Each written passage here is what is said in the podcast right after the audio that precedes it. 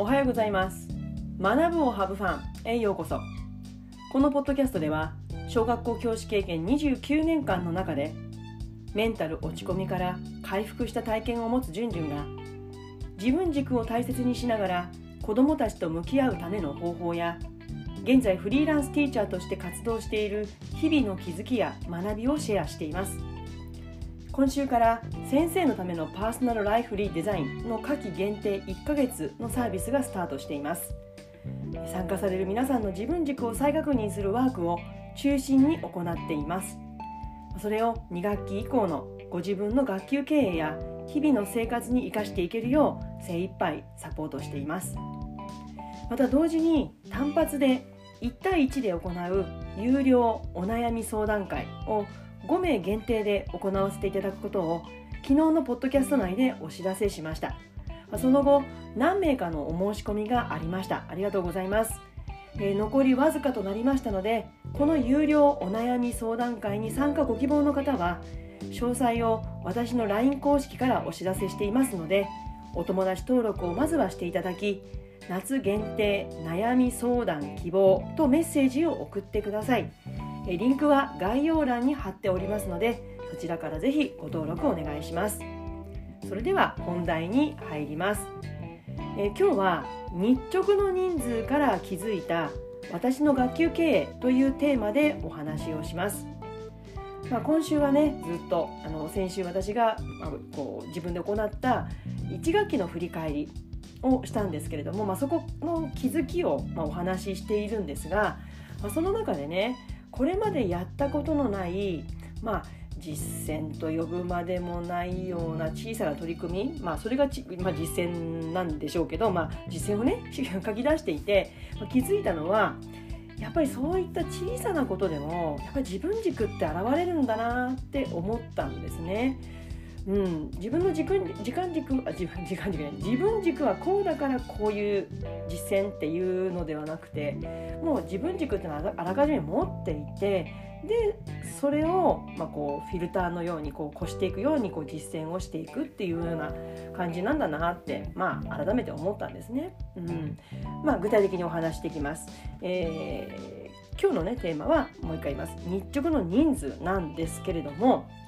まあ、2つに分けてお話します。1つは過去のね、えー、日直さんのやり方行い方についてお話をします。そして次に今学期1学期の行い方についてお話をします。えまずね過去の日直の行い方なんですけれどもまあ本当にオーソドックスなやり方です。2人組で行いました2人組のペアで朝の会から帰りの会の司会授業開始終了の号令などを、まあ、日直の仕事として行ってもらっていました。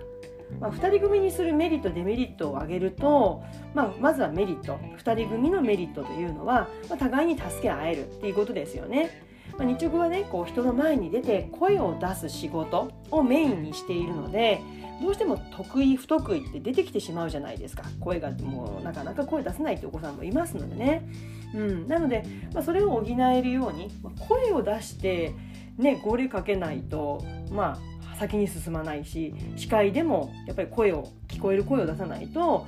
進んでいかない。まあ聞こえなかったら他どうするかっていう手立てもまた必要なんですけれども、まあ、そういうことが前提になりますよね。うんでまあこう得意得意が出てしまうので、まあ、それを補えるように2人組にしていたと。でデメリットの方なんですけれどもやっぱりこう2人組にするとやっぱこう依存関係ができてしまうんですよね。また仕事の量に偏りができてしまうっていうことがありました。まあ、声を出す仕事がメインですからやっぱり2人組で声を出すっていうと合わせる、ね、普通にこうお話しするよりもせーので合わせることに意識が向いてしまうのでなんかこうね違和感があったんですね自然な話し方じゃなくなっちゃうっていうのがあったんですね。うんまあ、次に2つ目の1学期の行い方、まあ、今学期の行い方についてお話をします。まあね、現在一緒に過ごしている低学年の子どもたちなんですけれども、まあ、どのようにね日直の仕事を導入しようかなってこう考えてたところ、まあ、自分の時間自分軸ハブファン、ね、楽しむ自分から楽しむっていう、まあ、子どもたちにはハブファンの言葉の以外にも言葉以外にも居心地のいいクラスみんなが幸せになれるクラスっていうような言葉を私の自分軸にして、まあ、こう導き出しているんですねこの方法を。うん、まあでもこれちょっと卵が先か鶏が先かって話にもなっちゃうかもしれないんですけれども、うん、日直どうしようかなってなった時にもう自分の時間自分何度も言っても自分軸。自分軸です。ね。時間軸じゃありません。自分軸。自分軸がやっぱりもうすでにあるのでそこから、ね、フィルターを越して実践が出てくるように、うん、結局日直の一人性を考えました。うん、でもね初めから一人でやるにはやっぱりこうハードルが高いじゃないですか。なので4月5月まではひたすら私が日直の仕事をやって見せてました。だから全員がその場をね居心地よく過ごすためにやっぱりその子に成長にその子の成長に合ったチャンスになるようにやっぱりこう自分でやり方を選択するっていうようにしていました。日直本人にとっての居心地の良さっていうのはまずは人前に出る緊張感が自分にとってちょうどいいレベルであるってこと、まあ、一通り先生のお手本を見て日直の仕事内容が分かった子たちにとってはやっぱり日直の仕事を一人で行うにはやっぱり十分な状態だと思うんですね。一方お手本を見ていてもいざ自分一人でやるとなるとあれなんて言ったらいいのかな緊張するなって子もいるんですよね。まあこの台本を作ってねそれを読むっていうこともいいんですけれどもやっぱりそうすると目線がどうしても下に落ちて声が飛ばなくなってしまうやっぱり相手意識を持たせたいのでやっぱり今回は私は台本を作ら作らずに口移し口で言ってでそれを耳で聞いてうん、そんな長い文章では全然ないのでねこれから朝の会を始めますとか、ま、そういった具合ですからうん、そんなにも難しい長い文章を覚えなきゃいけないっていうわけじゃなかったんですよね。だから先生と一緒にやるっていう選択肢を設けていざという時に助け舟が出せるように安心感を持たせるようにしていました、まあ、このね選択肢を用意して分かったのはやっぱりねこう先生と一緒にやると一言で言ってもその一緒にやるやるやり具合っていうのかな？は本当その子一人に違うんですよね。どこまで自分で頑張ってどこからは先生に助けてもらいたいのかっていうことをやっぱり自分で選べるようにしたっていうのがあ自分の自分軸が出てるなっていうふうに後から気づきました。日直以外の子たちにもこの方法はメリットがあったなと思うのはその子の選択に応じてこう頑張り具合を見守ってくれるもう注目の的になるんですよねだから温かい雰囲気になると成功すればよかったねって。でううっと詰まってしまったらこうだよっていうふうに言ってくれる、うん、そんな場になっていたと思います。また人前に出ることに抵抗がある子が日直になった時には先生が一緒にやることによって必要以上の待ち時間ですね他の子たちの。待ち時間が生まれてしまう、まあ、それをこう他の子たちの集中が切れていってしまうことにもつなげるっていうこと。でしたね。うん、うん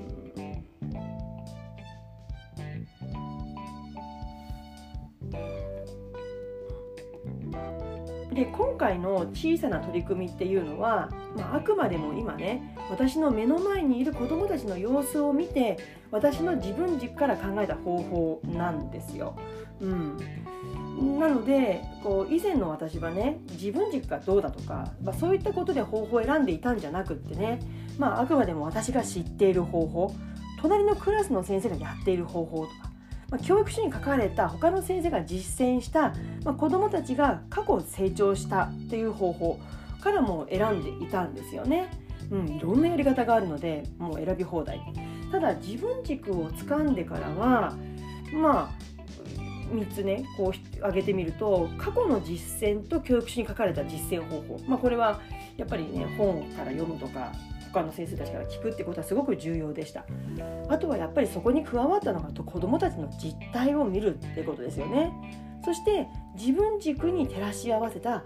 遊び心のある方法、うん、やっぱり遊び心があると私なんかこうワクワクしちゃうので、まあ、そういったところを自分からこう探しに行くようになりました。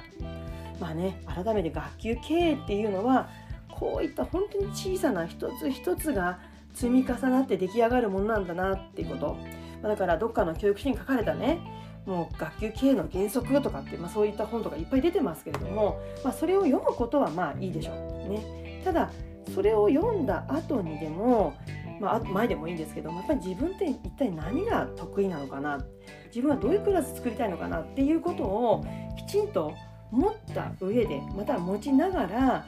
っぱこう子どもたちと日々関わっていくことが重要だなっていうふうに感じました。はい。えー、今日はね日直の人数から気づいた私の学級経営についてお話をしました、えー、現在夏休み中の在宅ワークということで毎日更新にチャレンジしています。それでは次回のポッドキャスト YouTube まで。Let's fun! バイバーイ